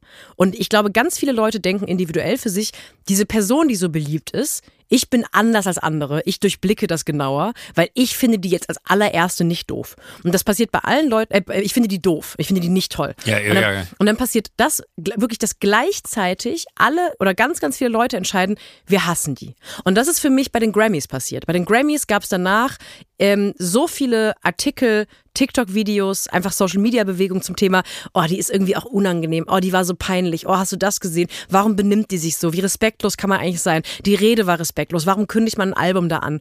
Und dann ging es weiter mit Super Bowl, warum, ist, warum wird die so viel gezeigt? Warum fliegt die überhaupt mit dem Privatjet? Ähm, warum fliegt die nicht Linie? Warum, die hält sich für was Besseres? Und ich glaube, dass wir jetzt einfach ähm, wie das schon bei Britney Spears passiert ist und bei ganz vielen anderen Popstars, wie es auch Und bei, bei Victoria ihr ja aber Beckham auch schon mal, muss man ja auch sagen. Genau. Die, hat das, die hat das ja auch schon einmal komplett durch. Ähm, sie, sie hat genau, sie hat ja sogar ein Album äh, darüber gemacht, wie es ist, quasi die unbeliebteste Pop-Person der Welt zu sein. Und ich befürchte, das passiert jetzt einfach wieder, weil die Leute nicht aus ihrer Haut können. Die können nicht ertragen, Sachen gut zu finden, die von vielen Leuten gut gefunden werden. Ich finde es aber auch genau wie du super erschreckend, dass diese ganze Sport dass diese Sportmedien ähm, das auch so ausnutzen. Also keiner schafft Voll. es ja, über den Super Bowl zu reden, ohne Taylor Swift zu erwähnen. Und gleichzeitig sagen alle, warum wird sie eigentlich so viel erwähnt? Sie ist doch gar nicht wichtig. So als würde sie selber da stehen und sagen, Ja. Leute, ich bin auch da. Ich bin übrigens mit einem Footballspieler zusammen. Hi. Also die hält ja aber, aber, aber genau, Thema. aber das, das lässt mich auch so ratlos, weil ich denke mir die ganze Zeit auch so, ich verstehe es nicht. Ihr beschwert euch alle, also sämtliche Medien berichten darüber, dass sie irgendwie mit ihm zusammen ist im ersten Schritt. Oder die, das fing ja schon vorher an. Man überlegt, sind sie ein Paar, sind sie kein Paar? Dann sind sie ein Paar. Und dann geht aber sofort die Diskussion, ist das gut, dass sie ein Paar sind? Wo man sich ja wirklich, wenn man ganz neutral daran geht, egal ob man sie mag oder nicht, muss man sagen, das ist doch nicht unser scheiß Thema, ob die richtig füreinander bestimmen. Wenn das wirklich so ist, dass sich da zwei Menschen ineinander verliebt haben, dann, dann ist das doch einfach deren fucking Leben. Und dann muss man doch einfach akzeptieren, dass das so ist. Und jetzt sitzen die beide nun mal in einer sehr prominenten Position. Aber okay, die können da irgendwie mit umgehen. Aber dass dann alle da draußen, die eine Meinung besitzen, diese Meinung dazu auch kundtun. Ich glaube, ich würde meine Beziehungen, die ich in meinem Leben hatte, hätte ich nicht ausgehalten, wenn alle Freunde mir wahrscheinlich ehrlich ins Gesicht gesagt hätten, was sie davon halten, weil am Ende will ich doch glücklich sein.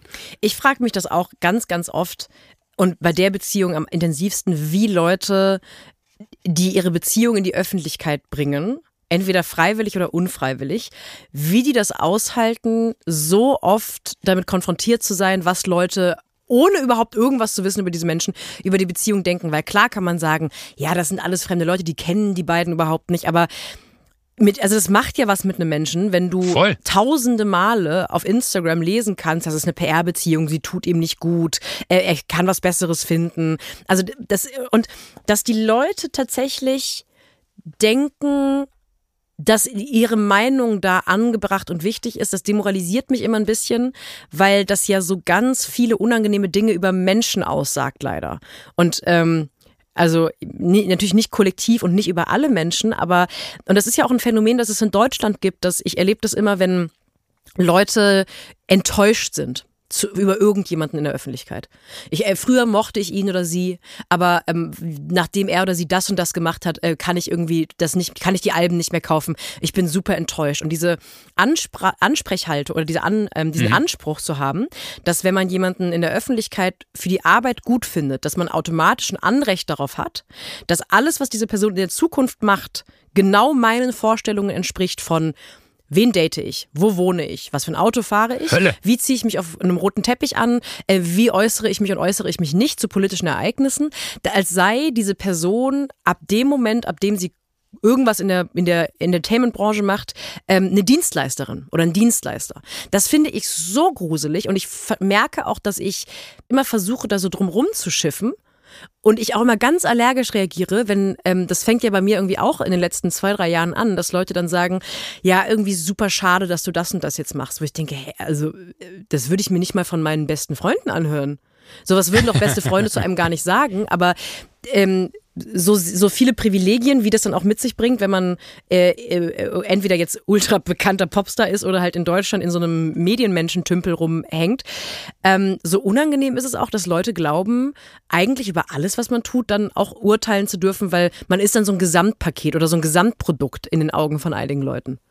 Ich finde aber den Punkt, den du eben noch gesagt hast, da habe ich glaube ich noch nie so nachgedacht, dass man irgendwann ja auch total Gefahr läuft. Äh, und ich glaube, das ist je bekannter du wirst und ich will es mir gar nicht vorstellen, wie das auf internationalem Level sein muss. Äh, das erzähle ich dir, wenn der Podcast vorbei ist. vorbei ist, ja. Also nach der also Folge. Also heute letzte Folge. Nein, nach du? der Folge. Nach der Folge. Äh, aber dass man ja irgendwann auch so anfängt, so Expectation Management zu betreiben. Ne? Du lebst ja nur noch im Außen. Also du bist ja wirklich nur noch, so wie du es eben gesagt hast, was erwarten die Leute denn jetzt eigentlich von mir? Was muss ich denn jetzt machen, um sie davon zu überzeugen? Dann verlässt du ja also auch so dermaßen den Pfad von wer bin ich, dass du ja auch gar nicht mehr die Chance hast, das in irgendeiner Form zu verarbeiten mit dir. Aus dem einfachen Grund, weil du ja gar nicht mehr du selber bist. Weißt du, was ich meine? Ja, also ich habe da die Seiten ja irgendwann gewechselt dahingehend, dass ich ja viel im Internet einfach gearbeitet habe, ehe ich so wirklich in der Öffentlichkeit war. Und mhm. ich habe ja, also im Gegensatz zu dir, in der Zeit angefangen, als Social Media schon, ich bin ja mit Social Media groß, groß geworden und erwachsen geworden. Und ähm, ich habe also Leute der, im Internet konsumiert, ehe ich selber eine Person wurde, die im Internet konsumiert wird und wurde. Und ich kenne das sogar von mir noch, dass ich Leuten gefolgt bin, aus so einem Gefühl von Komfort. Man mag, was die machen, man mag, was die posten, man mag, wie die aussehen. Und zwar weil sich das anfühlt wie etwas, was man schon kennt. Und wenn diese Person dann anfängt, sich zu verändern oder etwas, ein aus Versehen oder absichtlich ein Aspekt ihres eigenen ihrer eigenen Existenz zeigt, die nicht beabsichtigt war oder die nicht in meine Vorstellung von dieser Person passt, da erinnere ich mich auch dran, dass ich früher so war, ach, kannst du mal mit der Scheiße aufhören, mach bitte wieder das, wofür ich dich nicht bezahle. Also das hat schon angefangen, als ich irgendwann angefangen habe zu twittern und da dann auf einmal eine, eine Reichweite hatte, dass ich gemerkt habe, aha, ich merke jetzt, wie ungerecht und unangebracht das ist, wenn Leute mir sagen, warum hast du eigentlich noch nichts dazu gesagt? Warum hast du eigentlich das gepostet? Warum hast du dir die Haare gefärbt? Warum trägst du jetzt auf einmal mittlerweile Jeans? Du hast doch gesagt, du trägst keine Jeans. Äh, warum denkst du jetzt irgendwie, da, also, dass man, und das, das ja, ja. stimmt total, dass man anfängt, finde ich, sich so zu begutachten, was hiervon könnte jetzt verurteilt werden? Und das hat sich aber für mich, ich weiß nicht, wie das für dich ist, ich meine, du hattest ja auch davor schon mal ein, ähm, tatsächlich einfach ein Laber-Podcast, wo du viel auch über Privatheiten oder Halbprivatheiten geredet hast. Ähm, bei mir hat sich so eine gewisse Entspannung auch eingestellt durch den Podcast hier, weil ich gemerkt habe, dass man die Leute ähm, zum einen desensibilisieren kann, weil man nicht mehr so ein komischer Internet, also Mythos nicht, dass wir mystisch sind, aber im Internet zeigt man eben immer nur eine sehr ausgewählte Variante seines Lebens. Das macht jeder. Und in so einem Laber-Podcast, da ist ja auch viel Beifang dabei. Ne? Da erzählt man mal irgendwie, wo man mal gewohnt hat und äh, wie man mal aussah und was man mal gemacht hat. Und dann kriegen die Leute so ein Gefühl für, ach, das ist eine richtige, vollständige Person und vielleicht erträgt man auch einfach, dass man nicht alles an einer echten, vollständigen Person toll findet, weil so funktionieren Menschen nicht.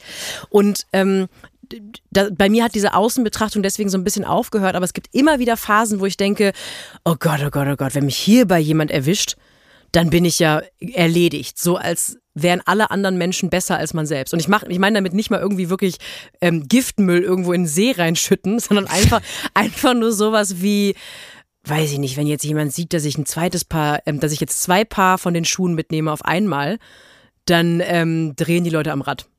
Meinst du das damit? Oder? Ja, aber, aber ich war eher so, so in Sorge um charakterliche äh, Züge von einem selbst, weil man natürlich, also ich kenne es äh, von mir auch, dass man gewisse Dinge nimmt man sich zu Herzen, andere nicht und dann fragt man sich so, ist es das wert, dass mich das so verunsichert, weil irgendwer eine Meinung dazu hat? Die Person kenne ich nicht noch mal, ne, noch nicht mal. Die Person kennt mich aber auch nicht. Ich nehme aber so ernst, was mir da entgegenkommt. Äh, und dann fängt man an, darüber nachzudenken, wie kann ich denn darauf reagieren, dass die Person äh, es vielleicht besser findet, was ich mache. Und dann fängst du ja schon komplett an, dich zu verlassen also so dieses, äh, wer bin ich, was macht mich aus, warum bin ich da, wo ich bin? Da bin ich ja nicht hingekommen, weil ich äh, alle Meinungen von außen immer zu 100 Prozent angenommen habe und versucht habe, denen gerecht zu werden, sondern vor allen Dingen, weil ich ja irgendwann mal relativ unbefleckt in eine Medienlandschaft reinstarten durfte bei MTV, wo man sich einfach ausprobiert hat und es gab kein Social Media in der Form, wie es es heute gibt, äh, wo man sich halt alles dazu durchliest danach.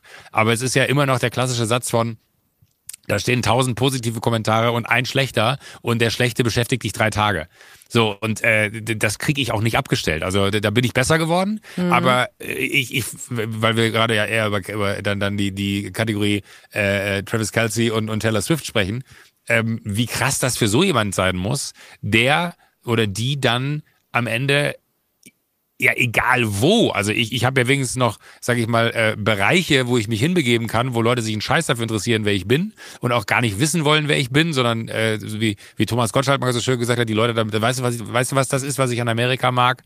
Die Leute, das Einzige, was die interessiert, ist, ob meine Kreditkarte funktioniert.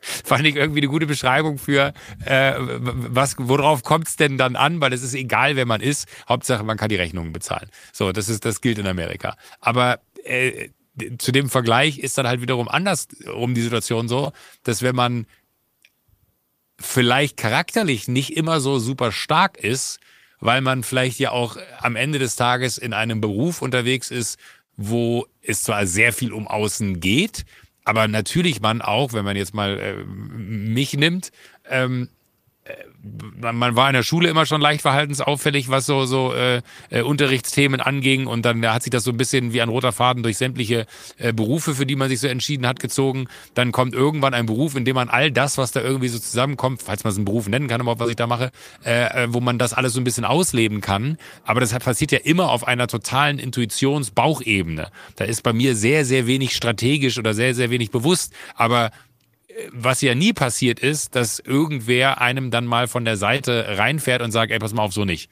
Und das passiert ja heute tagtäglich.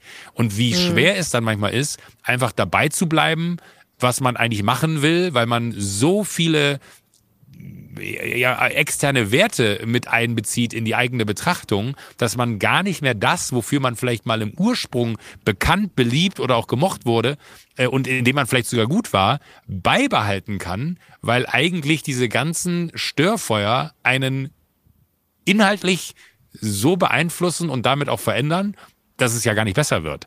Und das finde ich krass, wie die beiden das aushalten. Das ist sicherlich ein, ein, ein absolutes First World Problem. So, und es gibt tausend Dinge, äh, die, ja, die, die, die man da alles sagen kann. Aber, aber, nee, nee, aber am Ende, und, und da möchte ich noch ganz kurz zurück, muss ich es runterbrechen auf, das sind Menschen wie du und ich, das ist immer wieder so meine größte Erfahrung, egal wie groß der Star war, den ich treffen durfte auf beruflicher Ebene. Es waren, wenn man einen Zugang zueinander gefunden hat, genau wie mit, mit Menschen, die man, äh, wenn ich jetzt gleich hier die Jote verlasse, draußen auf der Straße kennenlernt. Entweder man findet einen Zugang zueinander, man kann sich toll unterhalten und man ist sich irgendwie sympathisch und man hat irgendwie Spaß oder man hat das nicht. Das ist nicht anders bei irgendwelchen Superstars, die bei Halligalli zum Beispiel waren. Äh, und man stellt halt immer wieder fest, es ist kackegal, wie groß diese Menschen sind. Es sind einfach Menschen. Und dann finde ich es so krass, wenn man das runterbricht auf aber womit müssen die denn umgehen? Und ist das wirklich so, dass man sagt, naja, aber da verdienen die auch wahnsinnig viel Geld für. Naja, dafür haben sie halt dies, das, jenes, welches. Ich denke so, ja, aber das ist am Ende doch eigentlich das, was am wenigsten mit einem macht, weil wenn du tief in dir drin nicht zufrieden mit dir bist, dann äh, kriegst du halt all die Stories von all den kaputten Stars, die da draußen irgendwie rumlaufen äh, und auch äh, noch nicht mal Stars, sondern alle Menschen, die irgendwie dann dann irgendwie so so sag ich mal seelische Schäden getragen haben, ähm, dass die dann wiederum diejenigen sind, die dann natürlich so ein bisschen den Pfad verlassen von dem, was sie sich vielleicht auch selber vorgestellt haben. Das ist ja auch eine, eine, eine Straße, die in beide Richtungen befahrbar ist, weil wir, wir reden jetzt gerade über den Aspekt von Leuten in der Öffentlichkeit, aber es ist ja alle anderen Leute sind genauso Teil von dieser Dynamik, weil das, was du beschreibst oder was wir beide auch erfahren und was ja gerade bei Taylor Swift und Travis Kelsey sehr doll zu sehen ist, würde ja gar nicht existieren ohne eine ja offensichtlich gesamtgesellschaftliche Anspruchshaltung an Personen aus der Öffentlichkeit. Denn es muss ja so sein, dass ganz, ganz viele Leute denken, wenn ich die schon sehe, wenn ich die schon im Radio höre, wenn ich dem schon irgendwie sonntags beim Footballspielen zuschaue, dann habe ich einen Anspruch darauf, zu urteilen, was die sonst so machen. Und das ist kein Problem von Leuten in der Öffentlichkeit, das ist ein Problem von der Öffentlichkeit, weil noch nie ist Taylor Swift oder Travis Kelsey oder eine Million andere Popstars davor haben sich auf die Bühne gestellt und gesagt, bitte urteilt über alles, was ich mache. Und ich bin immer so erstaunt darüber, dass Leute tatsächlich anfangen, enttäuscht zu sein, so als wären sie getäuscht worden. Also das ist, ich glaube, das spricht auch sehr für die Kunst von Leuten. Ob jetzt, und ich würde in dem Fall jetzt auch Sport damit reinnehmen, weil Hardcore-Sportfans mit Sicherheit das, was da so ein Profisportler, ein sehr talentierter macht, auch als Kunst betrachten können oder werden. Ähm, dass wenn man die Kunst von jemandem toll findet, dass man glaubt, das ist die beste Person der Welt und die hat mich ja so verstanden und die schafft es mit ihrer Arbeit, mich so zu berühren, dass wir eigentlich bei allem übereinander liegen müssen, was unsere Wertvorstellungen angeht. Und wenn dann diese Person aus der Öffentlichkeit eine einzige Sache macht, die ja. gegen die Wertvorstellung von ja, irgendjemandem geht, und in so einem Fall ist es ja was sehr harmloses, wie den eigenen Partner bei seinem Job begleiten, nämlich im Footballstadion rumstehen und jubeln, wenn er einen Punkt macht. Und das reicht, dass Leute sagen, nee, Entschuldigung, ich kenne Taylor Swift seit 15 Jahren, ich höre die Musik, dann soll die bitte aber auch die Beziehung führen, die ich führen möchte. Und das ist natürlich, die Dynamik ist genau die gleiche bei jeder Person in der Öffentlichkeit und auch im Grunde genau das gleiche, was du da über dich beschrieben hast, dass man, ähm, das kann man bei jeder Person über, die, äh, über jede Person aus der Öffentlichkeit sagen, dass es so Punkte gibt, wo potenziell Leute eigentlich eine Anspruchshaltung haben, die um jetzt mal ein großes oder bewertendes Wort zu sagen, wahnsinnig frech ist. Dass man manchmal denkt, hä, aber also ich habe, hätte ich jetzt, wäre ich jetzt Politiker und hätte versprochen, ich werde nie ein, ich werde, ich verspreche euch, ich werde nie das und das machen. Und dann macht man es ein Jahr später. Dann kann man natürlich sagen, nicht so cool. Aber die meisten Sachen werden ja von solchen, gerade von solchen Ultra-Popstars, gar nie angesprochen. Keiner hat jemals versprochen, dass sie nie ins Footballstadion geht oder dass sie nie das und das macht, dass sie nie ein Album ankündigt. Und dass die Leute dann wirklich denken, ähm, die schulden mir was. Und vor allem schulden die mir, genau die, die Person zu sein, die ich in meinem Kopf gebaut habe. Und wenn sie diese Person nicht sind und wenn sie genauso menschlich sind wie ich, dann ist die Frage, wenn sie genauso Idioten sind wie ich, warum sind die dann berühmt und nicht ich? Ich glaube, darauf ist es auch oft runterzubrechen, leider. Ja, gut, in meinem Fall kann man das tatsächlich so sagen. ich, ähm, mir macht das immer so ein bisschen, also mir hat das ehrlich gesagt beim Super Bowl ein bisschen Angst gemacht, weil ich gemerkt habe, ah, wir sind jetzt wieder in der Anti-Taylor Swift-Bewegung. Und zwar nicht, weil ich Taylor Swift-Fan bin, das ist mit, in dem Fall wirklich total egal. Mir macht es immer Angst, wenn man merkt, dass die Popkultur sich gerade formiert, um gegen eine Person zu sein. Und ich meine, Du hast ja mit Sicherheit auch mitbekommen, wir alle haben mitbekommen, wie vor ein paar Jahren wir alle kollektiv entschieden haben, dass wir wahnsinnig ungerecht waren zu Britney Spears zum Beispiel in den Nullerjahren, dass die da unglaublich viel aushalten musste von der Öffentlichkeit und man jetzt mit viel Abstand eigentlich versteht, warum die durchgedreht ist und auch versteht, wie ungerecht einfach die ähm, auch die Medienberichterstattung über sie war. Und dann ist man Jahre später so zu Kreuze gekrochen und meinte, Britney war immer schon eine Queen. Wie konnten wir damals Justin Timberlake unterstützen und nicht sie? Bla bla bla. Und im Grunde passiert exakt das Gleiche mit Taylor Swift gerade. Ja. Zum zweiten Mal. Und ich befürchte einfach, dass Leute, oder dass die Kultur da nicht schlauer wird. Schade eigentlich. Ja, wäre schon cool, wenn Menschen besser wären, oder? Apropos ja. bessere Menschen, Joko. Bevor ich dich in die Wärmekammer entlasse. Ja. Kälte ist so gut fürs System. Das musst du dir einfach. Du gehst Absolut. ja auch Eisbaden. Das Eisbaden Absolut. hast du Eisbaden kann ich, kann ich mir heute sparen hier. Ja. Ja. Ich habe was vom Nabu bekommen. Du warst nämlich beim Nabu um dir was abzuholen. Im, Im Namen der Igel hast du dir was abgeholt. Ich möchte wissen, wie es lief. Ich habe da leider, ich konnte nicht. Ich dachte schon, du fragst nie. Ich dachte, es ist dir egal. ich, dachte wirklich, du hast jetzt hier den, den Igel, äh, den Igel-Trend mitgeritten in ein paar Wochen und jetzt hast du aber gemerkt, ja, guck mal, oder? Ich du habe hast eine eigene Urkunde von mir und dem Nabu bekommen. Und von den Igeln. Ich bin nämlich nicht wie du Igelbotschafter, Ich bin Nabu Igelbotschafter Botschafterin, die sich für den Schutz der Igelbotschafter und ihrer Lebensräume einsetzt. Ich kümmere mich um dich, damit du dich um die Igel kümmern kannst. Und um äh, natürlich dann aber auch um Vanessa May und Icke Hüftgold, die auch beide Igelbotschafter sind. Um die musst du dich dann jetzt auch mitkümmern. Ah, und cool. äh, El Hotzo äh, hat, hat, mir schon mehrfach geschrieben, dass er es toll findet, dass ich den Igeln meine, äh, meine Stimme jetzt leihe. Endlich mal jemand. Äh, und da bist du natürlich jetzt für uns alle verantwortlich. Aber das finde ich sehr, sehr, sehr äh, schön vom, vom Nabu und auch, äh, ich muss sagen, auch witzig, dass die äh, den, den Gag haben, dass du die Igel-Botschafter Botschafterin bist. Aber wenn du willst, ich bin ja tatsächlich die Woche da gewesen. Ja, erzähl, und, äh, wie war's? Wie ist so ein Nabu eingerichtet? Gibt's da viel Holzspielzeug? Ja, da gibt's, äh, das ist wirklich sehr viel Holz. Also man muss sagen, schöne Büros, wirklich nur tolle, nette Menschen. Ähm, es war irgendwie fast familiär, als, als man da aufschlug. So, es war, als hätte man alte Freunde wieder getroffen. Ähm, ich habe auch ganz viel äh, äh, ähm, Merch äh, mitbringen dürfen für dich, für mich. Ich habe eine Nabu-Jacke, die ziehe ich jetzt hier gerade an. Ja, eine Nabu-Jacke zum Beispiel oder oder äh, auch auch so, so Sticker, so, so, so die man so so Buttons, die man dran machen kann. Also ganz ganz viele äh, verschiedene Sachen. Äh, und ich bin aber da gewesen und äh, ich ich, ich wäre ja kein Medienprofi, äh, wenn ich nicht auch ein Team dabei gehabt hätte, weil wir haben das äh, audiomäßig mal festgehalten äh, wie das da beim Nabu war. Und vielleicht hast du ja noch mal Bock, mit mir kurz äh, Revue passieren zu lassen, wie es war, als ich zum Nabu gegangen bin, um dort endlich meine äh, so wohlverdiente, von dir initiierte Urkunde als äh, Igelbotschafter Deutschlands abzuholen. Sorry nochmal. Wir haben, wir haben telefoniert. Ja, hallo, freut mich, Joko. Joko, guten Tag. Wir haben ja in diesem Jahr 125-jährigen Geburtstag. Weiß also, ich doch. genau. Ja. Das ist deine Urkunde. Die war da ja schon, schon ähm, die, yeah. hänge, die hänge ich mir schön zu Hause genau. ins Büro, Guck an die Wand, dass alle Leute das sehen, die reinkommen. Das auf. ist ja toll. Halleluja. So, pass auf. Und für Sophie ja. zeige ich dir. Haben wir auch was vorbereitet. Die, die kriegt auch eine? Ja, aber pass auf, guck mal. Engagiert sich als NABU Igelbotschafterin für den Schutz der Igelbotschafter und ihrer Lebensräume. Das heißt, sie engagiert sich für mich. Ja, dachten wir. Richtig, so, so sind wir beide quasi verantwortlich für die Igel, sie für den Chefigel, also mich. Genau. Und äh, ich für die Tiere, die mir alle unterstehen. Ich bin der König der Igel und äh, die, die, die, Igel, die, Igel, sind meine Untertanen. Ja, schade, dass keiner von den Igeln gekommen ist. Hat sich wohl lieber denen nicht so rumgesprochen, dass ich heute hier bin. Gut, wenn es irgendwann mal einen Igelkongress gibt oder so, sag Bescheid. Wenn alle Igel zusammenkommen, dann ja, muss der König der Igel ja auch da sein. Hallo, grüß dich. Ich bin der Igelbotschafter Joko Winterscheid. Hallo. Dankeschön. Ja. Ist immer noch ein Igelbotschafter. Ich bin der Igelbotschafter. Ich kriege jetzt so ein Kennzeichen mit CD, Core Diplomatik. Annette. Tschüss, danke schön. Vielen Dank euch. Tschüss, ich habe das Gefühl, ich lasse meine Familie gerade zurück.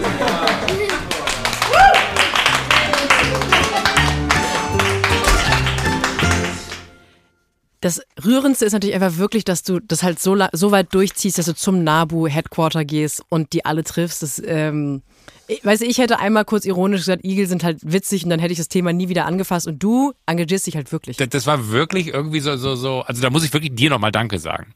Weil ich sag mal so, ich bin selten in eine Situation gebracht worden, wo, wo man so äh, mit dem Rücken zur Wand stand. Obwohl ich Igel so über alles liebe, hatte ich so ein bisschen Angst davor, vielleicht der Igel-Botschafter zu werden, weil ich kriege ja kaum mein Privatleben in mein berufliches Leben unter und mich jetzt da um die Igel zu kümmern. Aber ich habe verstanden, dass sowohl der Nabu als auch ich das ernst meinen in dem, was wir da sagen und wir jetzt gemeinsam einfach schauen wollen, wie kann man denn die Aufmerksamkeit für die Igel herstellen. Das ist, finde ich, so niedlich, wie, wie ich das ernst äh, meine, äh, finde ich das richtig schön. Und am Ende habe ich das dir zu verdanken.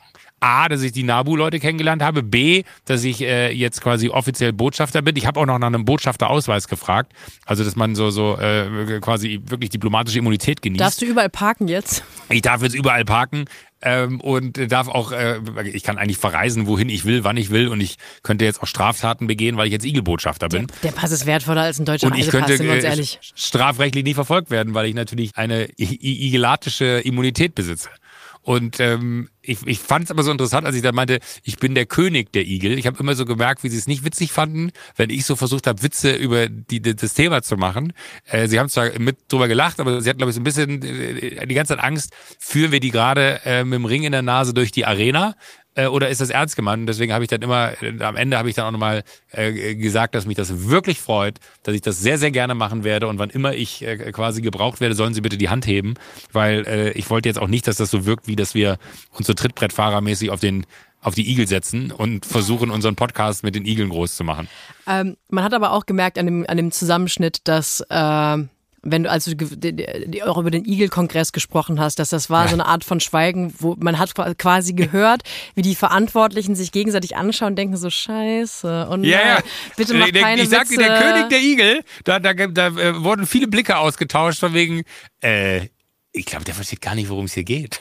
Also ich, ähm, ich freue mich, dass ich auch eine Urkunde bekommen habe. Ich muss aber jetzt nichts machen, gell? Ich muss nicht dabei sein. Nur nee, erstmal erst nicht. Wenn ich jetzt okay. zum Beispiel wie jetzt im Urlaub bin, mhm. bist du natürlich meine Vertretung, weil Ach ich kann jetzt so. gerade nicht in Deutschland sein. Ja. Und wenn du irgendwo einen Igel siehst, musst du natürlich sofort eine Story machen für das Internet, den Nabu vertaggen. Und äh, das möchte ich auch alle Leute da draußen äh, bitten, dass ihr doch vielleicht einfach mal äh, in Zukunft nicht nur Sunset Club, meine Wenigkeit Sophie, sondern auch den Nabu vertaggt, wenn ihr irgendwo draußen einen, einen äh, Haufen macht mit Blättern. Also auch jetzt immer noch. Das kann man immer noch machen. Vielleicht kommen noch mal kältere Tage, dann freuen sie sich, wenn sie sich dahin zurückziehen können. Oder wenn ihr irgendwo einen Igel auf der Straße seht. Oder zwei Igel, die äh, vielleicht im Park rumhängen, eine rauchen oder so. Äh, auch das äh, fotografiert das, filmt das, äh, ladet das im Netz hoch. Wir brauchen mehr Igel-Content. Ich ähm, habe noch nie in meinem Leben einen Igel gesehen. Deswegen ich wird für mich Bitte? auch. Wo sieht man denn Igel? Im Park? Hä, ich hab. In welchem Park sieht man denn Igel? Ach, du lebst in Berlin, stimmt.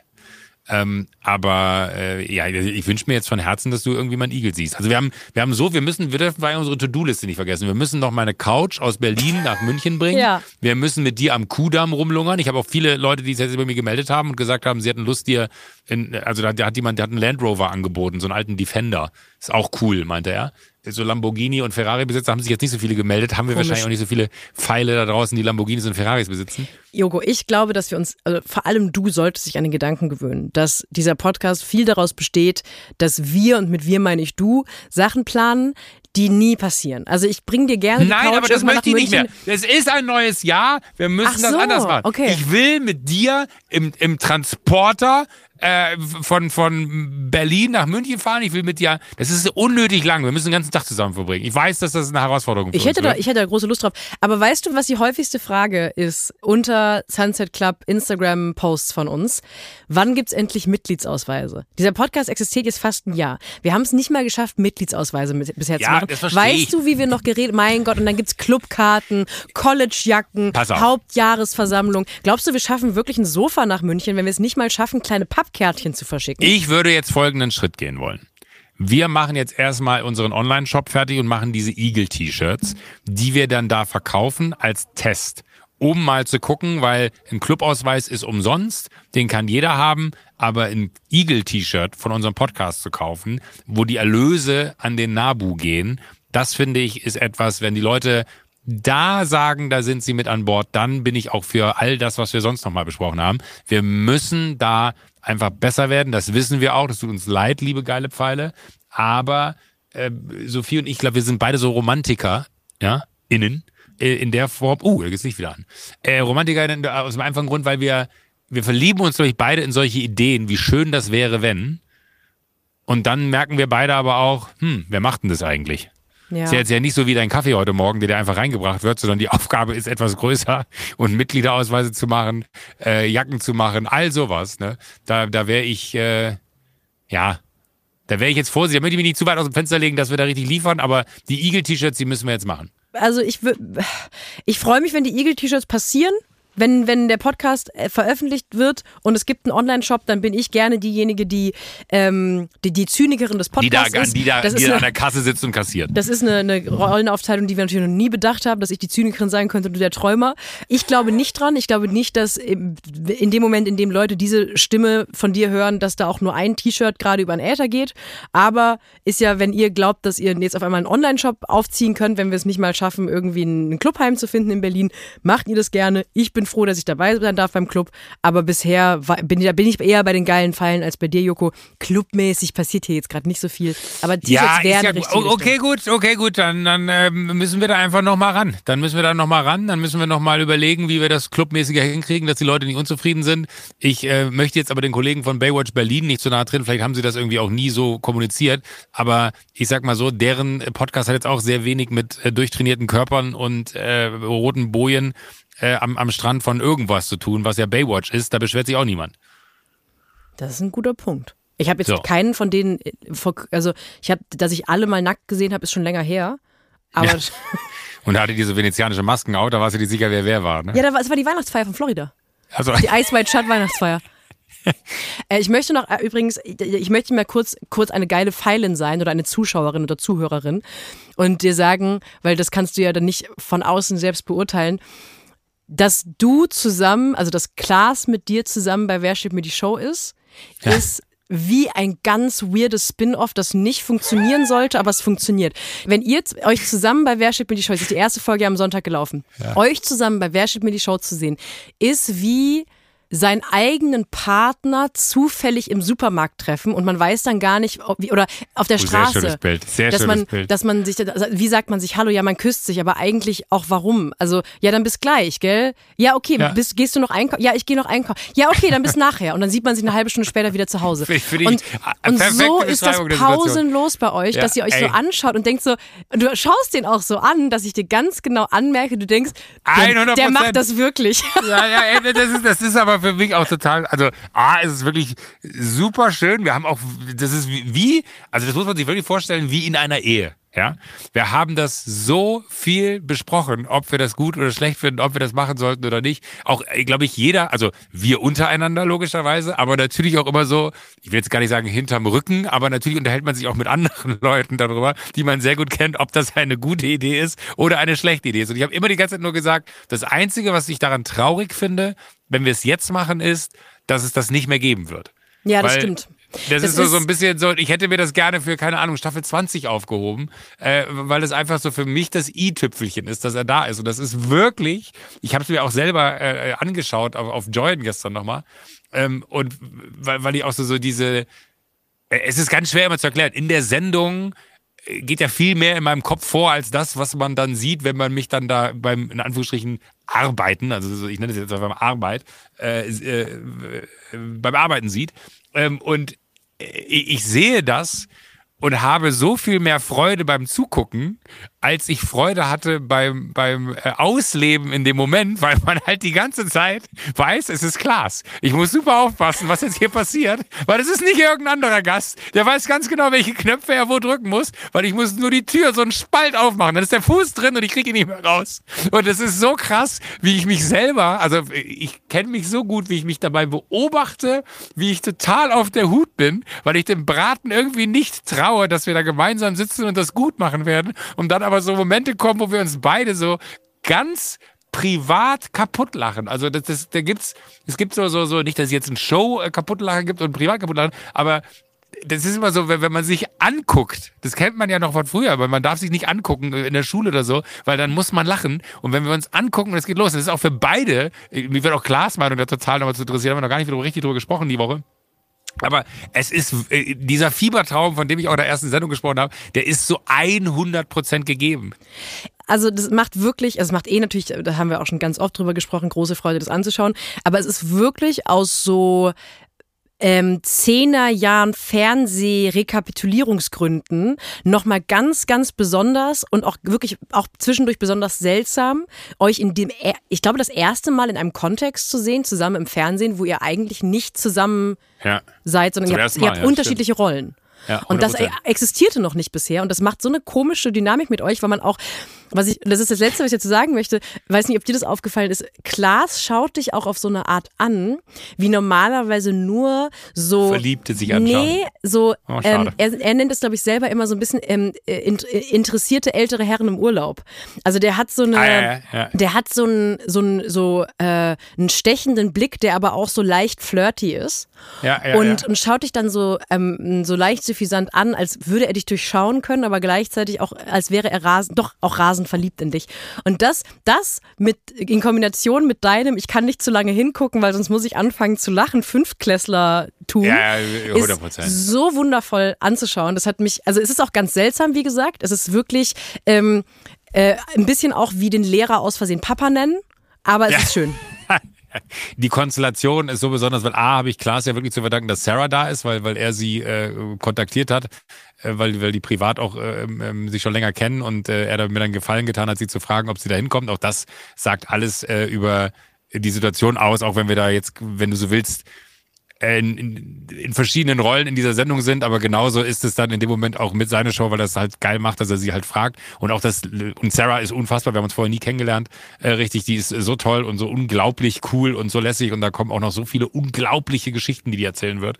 Ähm, und äh, auch Lena, was hab ich über die erste Folge über Lena gelacht, wie, wie die da, äh, da merkt man richtig, ist ultra ehrgeizig, wie sie sich da so reinschraubt, wie sie dann aber gleichzeitig auch so geniale kleine Gedanken hat. Und ich liebe alles an Lena Meyer-Landrut, wie sie in dieser Sendung sitzt und wirklich, wirklich, wirklich, wirklich so, so 100% bei sich ist und so lustig und so absurd da die, äh, die, die diese Sendung, weil du weißt ja immer nicht, wie, wie reagieren die Leute auf die Show. Äh, man hofft ja dann immer nur, dass alle sich irgendwie den, den Moment suchen, äh, wo, wo sie dann halt äh, ja nicht nur glänzen können, um, um Wissen zu zeigen, sondern auch so irgendwie sich in die Gruppe gut einfügen. Und das, das hat so gut funktioniert, weil wir uns alle schon so lange kennen, also alle vier. Also dass jetzt Sarah neu dazu kommt, aber natürlich weiß ich, wer Sarah ist und habe sie äh, 23 Jahre ihre Karriere schon beobachten können und umgekehrt hat sie vielleicht auch so ein paar Sachen von mir gesehen. Das ist eine so gute Energie da. Es wird nur noch absurder und noch besser, weil wir so unfassbar dazu einander finden werden in den nächsten fünf Wochen. Äh, da freue ich mich riesig drauf, was da noch kommt. Ja, und während du äh, eine neue Staffel von Wer spielt mir die Show ähm, mit Tatortquoten angelaufen hast, bin ich auf der Berlin Fashion Week rumge rumgeeiert. Zum Wiederaufbau der Bundesrepublik trägt jeder von uns was bei. Absolut. Finde ich aber gut, dass Berlin Fashion Week habe ich gar nicht mitbekommen, dass sie ist, hätte ich dich nicht gekannt. Es ist, äh, die Berlin Fashion Week hat als, äh, mit Sicherheit, das kann man jetzt sagen, ohne Berlin zu nahe zu treten und auch Mode, die mit Abstand den schlechtesten Ruf von allen Fashion Weeks, die man so ein bisschen kennt. Ja. Was, glaube ich, auch viel damit zu tun hat, dass es so eine Ära gab in der Fashion Week, das war aber vor meiner Berlin-Zeit auch, da, da gab es dann so viele Designer, die vor allem dachten, naja, wenn ich in die erste Reihe möglichst viele Stars aus Berlin Tag und Nacht setze, dann ist das ja im weitesten Sinne auch Prominenz. Und dann gab es wirklich so Jahre, wo du das Gefühl hast, hier sind nur Trash-TV-Stars. Und ähm, da waren dann auch so Sektempfänge, wo man durchaus Berlin sagen kann... Berlin Week. Da gab es durchaus, glaube ich, Räume und Schauen. Da war Kader Loth die große schillernde Intellektuelle im Raum im Vergleich zu allen anderen.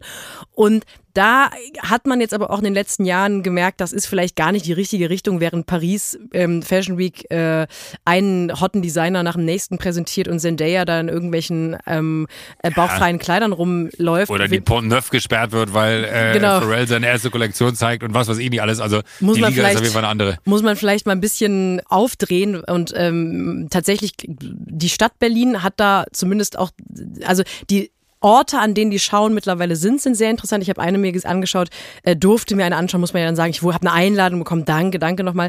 Äh, in Olympi Im Olympiastadion in der Aufwärmhalle was ein völlig absurde, ähm, völlig absurder Ort war. Und dann merkt man so, dass die Stadt Berlin merkt, vielleicht müssen wir zwischendurch jetzt auch den Leuten mal äh, so eine Art Infrastruktur bieten, damit sie da ihre, äh, ihre Kleider und, und Höschen zeigen dürfen. Und ich habe dieses Jahr das erste Mal so richtig Berlin Fashion Week mitgemacht und muss schon sagen, ähm, ja, Genau, ist halt ähm, eine Fashion Week, ne? Also äh, halt Berlin Fashion Week. Also äh, es ist immer noch, es gibt immer noch Orte, wo man denkt, ah, äh, Katalot, viel, viel Katalot, hohe Katalotdichte auch. Andererseits wird es ja auch nicht cooler und besser, wenn man nur wegbleibt und ironisch drüber spricht, weil Nein, da bin, da bin ich bei dir. Wenn man, wenn man Veränderungen will, muss man sie auch äh, selber. Äh, ne, also Veränderung kommt von Veränderung. Der, der Satz ist ja allseits, allseits beliebt. Das ist mein, mein, mein Slogan fürs Leben. Und wenn man möchte, dass sich was verändert, muss man was verändern und vor allem muss man selber anfangen, etwas zu verändern, weil man kann nicht immer darauf zählen, dass anderes machen. Deswegen finde ich es gut, dass du die Berlin Fashion Week da unterstützt. Ja, und, ich, äh, ich supporte die. Ich bin sehr gespannt, wo sich das hinentwickelt oder ob sie sich einfach vielleicht selber abschafft. Also genau, ich glaube, selber abschaffen wird sie sich auf keinen Fall. Weil das Absurde ist dann, wenn man sich die Sachen anschaut oder einfach Arbeit von Designern, man muss da jetzt gar nicht in so eine Schau reingehen oder sich irgendwie online angucken, was da für Models über den Laufsteg laufen, aber es, die, die Klamotten sind dann total super. Und man schaut sich die an und denkt, das ist doch toll. Und ähm, wenn man sich aber dann, wenn man quasi von den Klamotten aufschaut und sich so rechts und links umschaut, denkt man so, ha, ja, okay, weiß ich jetzt gar nicht, ob ich auf dem Foto mit drauf sein möchte. Also gar nicht böse gemeint. Ähm, das war auf eine, das war eine autoaggressive Woche für mich, weil ich zwischendurch dachte, ich bin gerne hier und gleichzeitig dachte ich aber auch, was mache ich eigentlich hier? Und das habe ich gar nicht so oft in meinem Job, dass ich denke, will ich hier wirklich sein?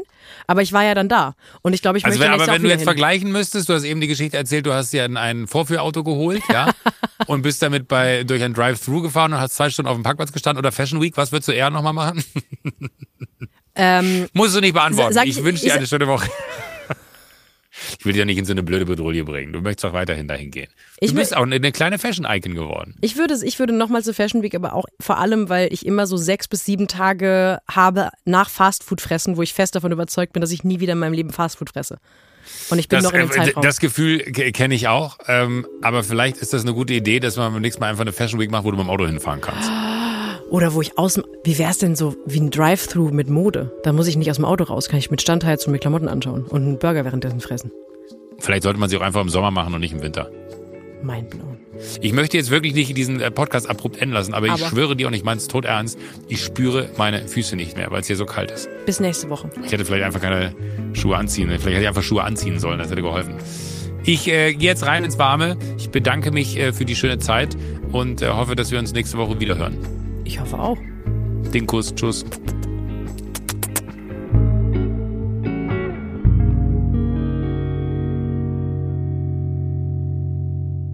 Sunset Club erscheint jeden Donnerstag, überall, wo es Podcasts gibt. Wenn ihr keine Folge verpassen wollt, folgt dem Podcast auf der Plattform eurer Wahl, aktiviert die Glocke, füllt einen Mitgliedsantrag aus. Auf Instagram könnt ihr uns folgen und schreiben, und zwar unter der Sunset Club.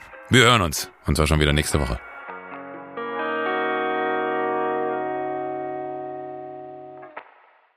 Diese Folge wurde dir präsentiert von Vodafone. So viel mehr als nur ein Netz.